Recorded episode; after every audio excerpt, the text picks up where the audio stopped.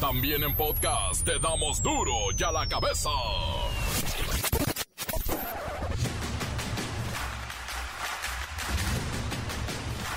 Miércoles 8 de junio del 2022, yo soy Miguel Ángel Fernández y esto es duro y a la cabeza sin censura. ¿Y cuando será el día que no ande uno corriendo?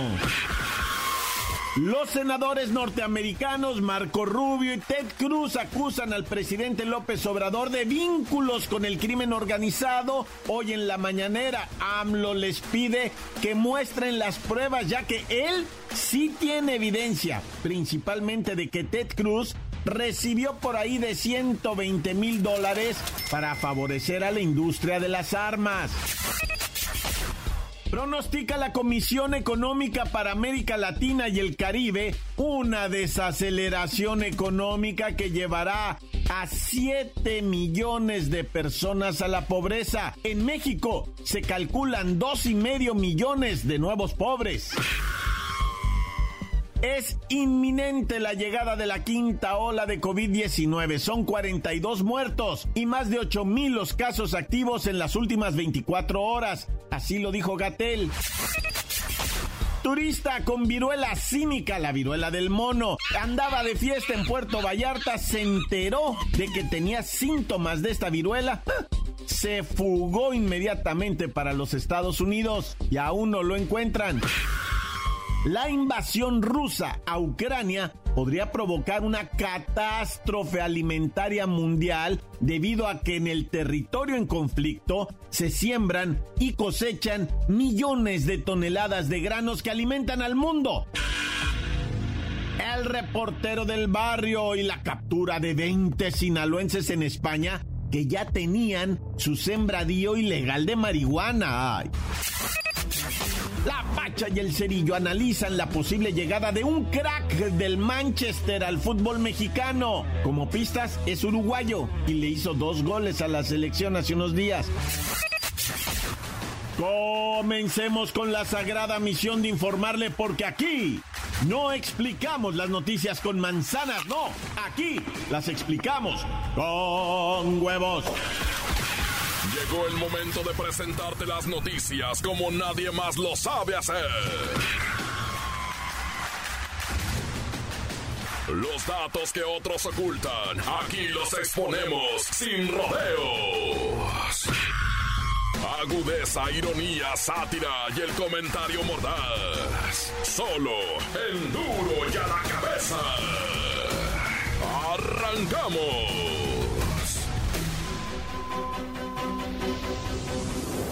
Luego de que el senador republicano Marco Rubio lo acusara de tener vínculos con el narcotráfico, el presidente Andrés Manuel López Obrador lo urgió, le dijo, a ver, presenta las pruebas de esto, gallito. Yo lo emplazo a que presente las pruebas de lo que está diciendo. Porque yo sí tengo pruebas de que a él le han dado dinero los que están a favor de la fabricación de armas en Estados Unidos y de que no haya ninguna prohibición para la venta de armas. Yo tengo las pruebas. Todo comenzó cuando el senador estadounidense celebró que Andrés Manuel López Obrador no acudiría a la cumbre de las Américas allá en Los Ángeles, California, y de pasada lo acusó de apoyar a dictadores y narcotraficantes. Después, el presidente mexicano, ya medio cuatrapeado, sacó a relucir a otro senador, también hispano y republicano, de quien dijo tener pruebas de que agarra sobornos. ¿Cuál es mi vinculación con el narcotráfico en México. Yo no soy Felipe Calderón, aunque no les guste, no solo a sus más cercanos simpatizantes, sino a muchos que votaron por él. Pero hay que saber rectificar, no caer en autocomplacencia.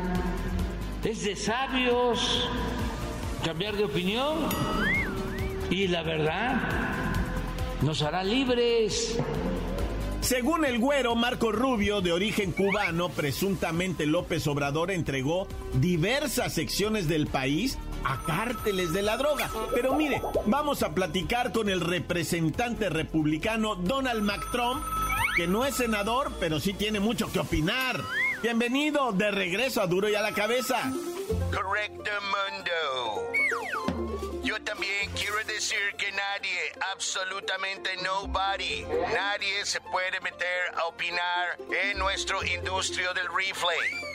Andrés Manuel fue mi amigo, era my friend. Hasta que opinó lo del venta de armas.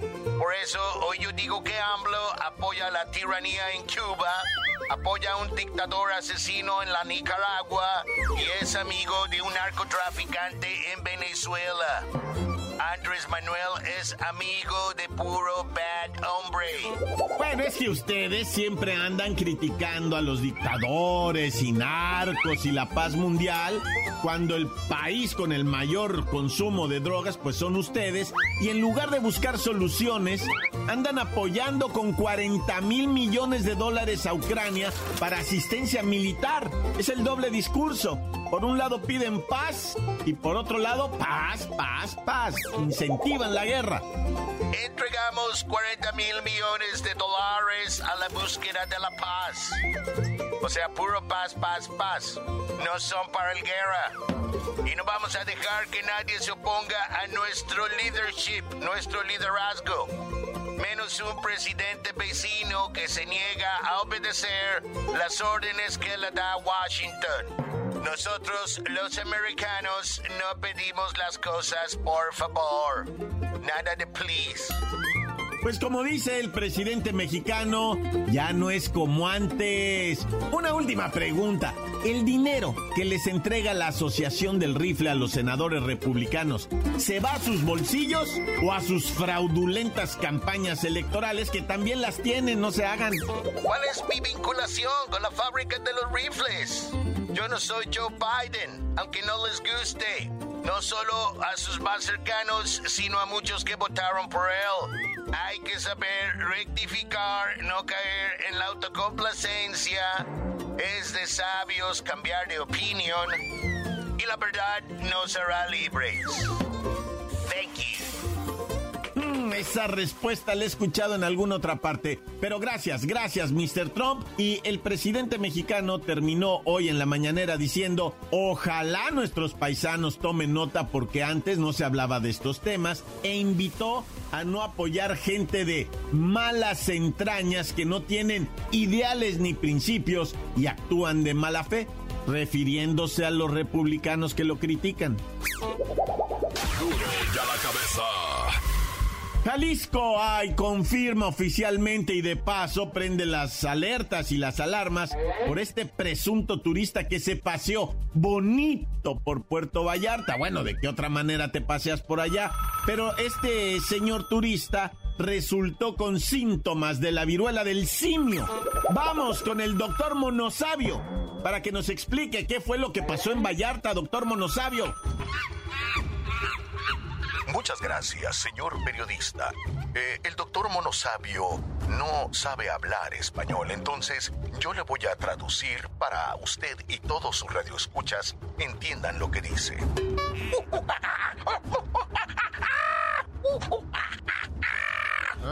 Dice el doctor Monosabio, lo que tenemos de información es que un primate de la especie humana se paseó durante su estancia en Puerto Vallarta por diversos festejos, algunos de ellos celebrados en un hotel muy conocido del puerto.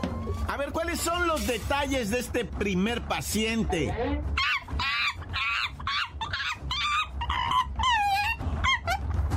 Dice el doctor Monosabio que tenemos el caso de un primate humano masculino que tiene 48 años y es originario de Dallas, en Estados Unidos. Y la versión oficial es que el primate humano presentó síntomas en Puerto Vallarta, pero le valió y se fue a varias fiestas en su hotel, poniendo a muchas personas en riesgo.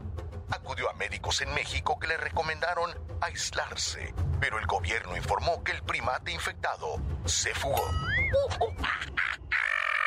La cosa es que al menos, como lo cuenta la Secretaría de Salud en México, el caso está bastante turbio, oiga, doctor Monosabio. ¿A poco sí de plano se les escapó?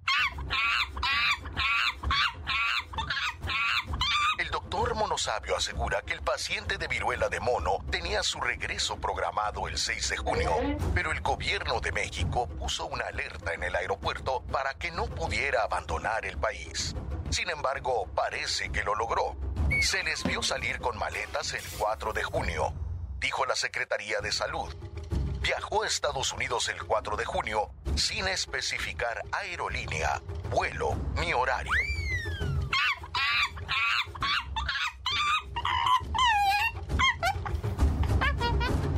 Dice que en agradecimiento arrojará un poco de heces fecales. Bueno, en fin, ahora ya se reforzó la vigilancia epidemiológica en Jalisco y ya dieron un aviso a las personas que pudieron estar en las pachangas con este señor virulento. Y bueno, hay que recordar principales síntomas por si alguien se acalambra son tos, escalofríos, dolor muscular, lesiones tipo póstulas en la cara, cuello, tronco, ay no. Ahora es la viruela del mono. Encuéntranos en Facebook, facebook.com, diagonal duro y a la cabeza oficial. Estás escuchando el podcast de duro y a la cabeza. Síguenos en Twitter, arroba duro y a la cabeza.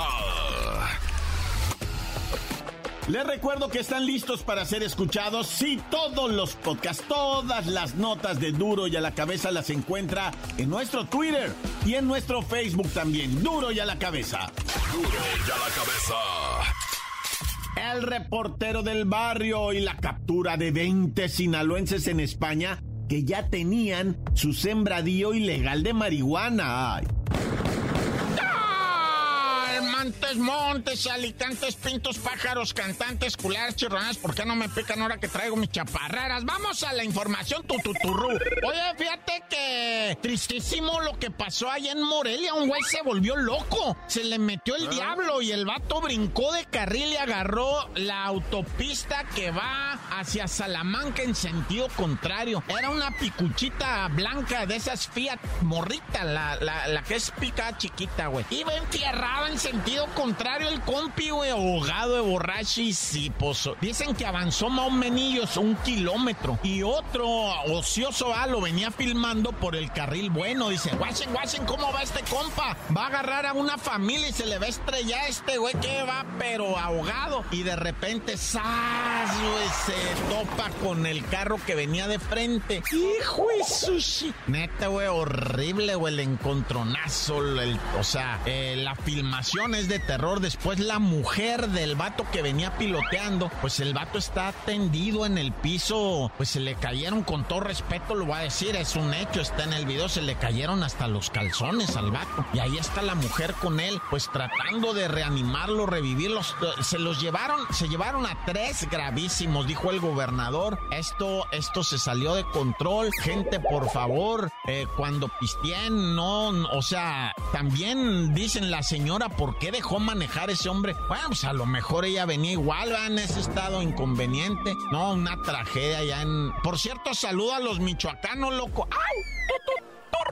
Oye, y un hombre que murió en Ecatepec dice, oye, fíjate que vinieron a tirar a un quemado, dice, un cuerpo que está calcinado. No, ya después llegó la autoridad y dijo, negativo, este vato no lo vinieron a tirar aquí. Este vato, te estoy hablando de lo que viene siendo, ¿verdad? Allá en, lo que es en la avenida del canal, allá en la colonia Jardines de Casanueva por Chalco, pues eh, resulta que este vato, ahí va por abajo el cableado eléctrico, el, el de alta tensión, güey. Y el no se le ocurre, dice, ah, esto está bueno para el kilo, güey, dice el vato. Y quiso cortar el cable, güey, para robárselo y llevarlo pues a vender en el kilo. Olvídate, se quedó pegado ahí el compi y se hizo negro, güey.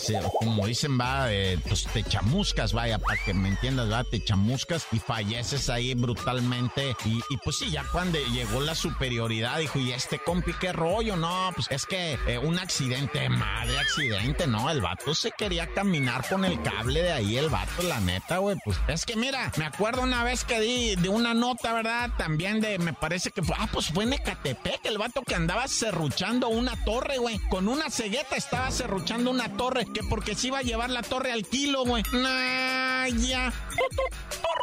¿Se acuerdan que les platiqué de Guaymas? Una panga que se había volteado de un vato bien irresponsable que subió a 19 personas de empalme que estaban en una quinceañerona acá, parizón loco, amanecidos, dijeron, vámonos en la panga a dar una vuelta ahí. Pues Guaymas hermoso, ¿no? Y se encaramaron todos en la panga, iban dando la vuelta, se les volteó y ya salió el cuerpo del muchacho. ¿Se acuerdan que les dije anda prófugo? El vato se tiró a perder. No, pobrecito, ¿verdad? Pues lamentablemente sí falleció ahí también ya el mar aventó el cuerpo para afuera. Con esto suman 12 los muertos, imagínate. 12 muertos y, pues, o sea, la panga se subieron 19 personas, güey, sin chaleco ni nada. Una bebecita de un año, nada, ya. Oye, y pues para rápido, esto sí es eh, imposible de, o sea, hasta la misma nota dice uno, ¿cómo le digo yo esto a la raza? Pues resulta que a la hora de la salida, en el turno vespertino, allá en la vía Guadalupe, de lo que viene siendo un, un bachiller, ¿no? De Salamanca, Guanajuato, se llama la comunidad de Barrón. Fíjate que allá en Barrón, Guanajuato, pegadito a Salamanca, pues ahí mismo en Salamanca, pues nada más que le dicen Barrón, venían saliendo de un telebachillerato, que es como las telesecundarias, pero ya teleprepa, ¿no? Y, venían saliendo para afuera los morros y que los ametrallan, güey. Mataron a cinco y a una doña de 60 años. Son tres mujercitas, Lupita, Pamela y Estefanía de 17 años, Eleuterio de 16 años, Pepito de 18 años, ¿verdad? Además, la señora Juanita de 65 años. Imagínate nada más, raza, qué tremendo esto. Y, y ahora sí que sin comentarlo. Está ah. gravísimo esto. Guanajuato suma una tragedia más, otra cosa espantosa que ya mira, neta que... Oye, ¿y cómo vieron esto? De, fíjate lo que es eh, un, aparato de inteligencia del Estado operando chido. Allá en, en, Madrid, España, ¿verdad? En España detectaron a 20 sinaloenses que habían creado una célula de un cártel allá, ¿no? Y, y ya estaban sembrando marihuana a una manera, pero velocísima. Tienen ellos un método que hacen que la, la marihuana se desarrolle rapidísimo con luz artificial. No utilizan tierra nomás la remojan en agua, ¿verdad? Es la hidroponía, una manga así, y crece rapidísimo la planta. En el agua hay puro nutriente, puro nutriente, entonces se va para arriba la mata. ¿Y qué te crees, güey? Que llegaron los servicios de, la inteligencia, los arrestaron a todos con las manos en la masa y no hay nada de que le armaron mal el expediente, van para afuera. Los 20, pues es más, 24 detenidos, cuatro españoles, los demás mexas, güey. Y todos al bote, todos eran arquillos. Hijo y su déjame persigno. Neta que Dios conmigo y yo con él, Dios delante y yo tras de él. ¡Tan, tan! Se acabó corta. La nota que sacude. ¡Duro! ¡Duro ya la cabeza! Encuéntranos en Facebook, facebook.com, diagonal Duro y a la cabeza oficial. Esto es el podcast de Duro y a la cabeza. Y el Cerillo analizan la posible llegada de un crack del Manchester al fútbol mexicano. Como pistas, es uruguayo y le hizo dos goles a la selección hace unos días.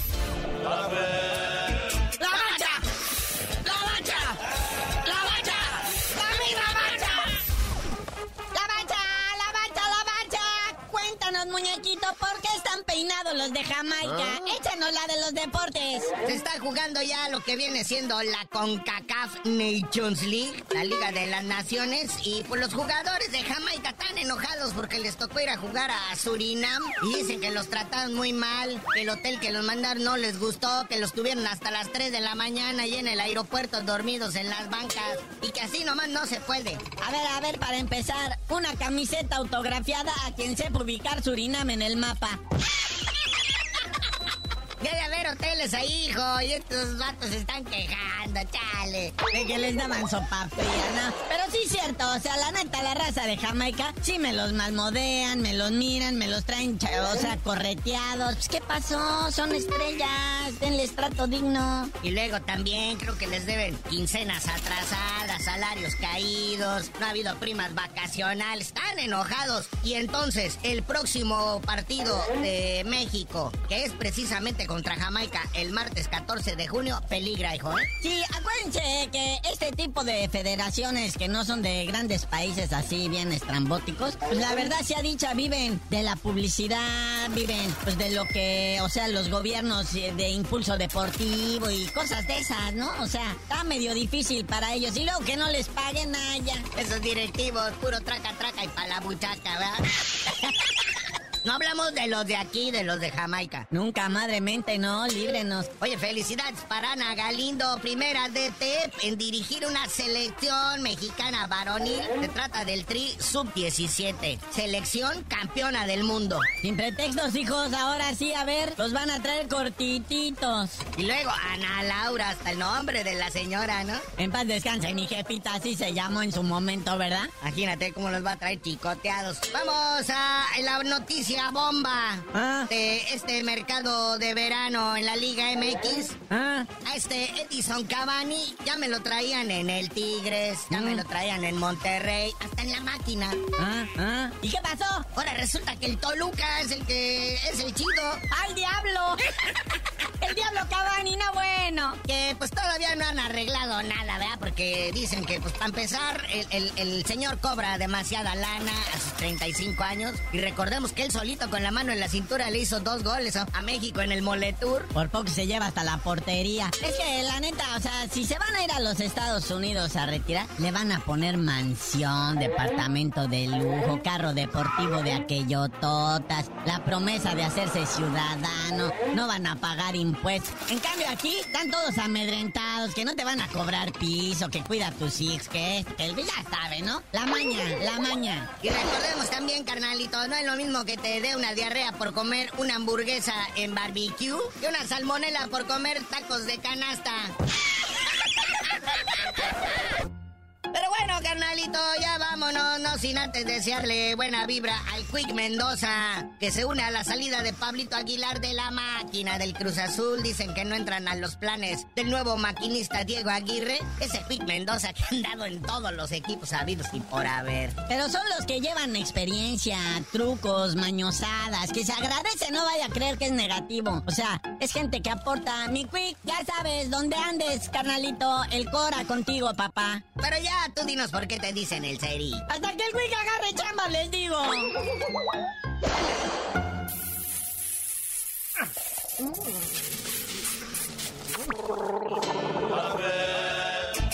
¡La mancha!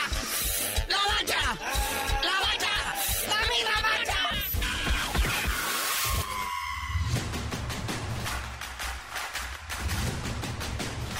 Por ahora hemos y no me queda más que recordarles que en Duro y a la cabeza no explicamos las noticias con manzanas, aquí las explicamos con bananas. Palmono, no bueno.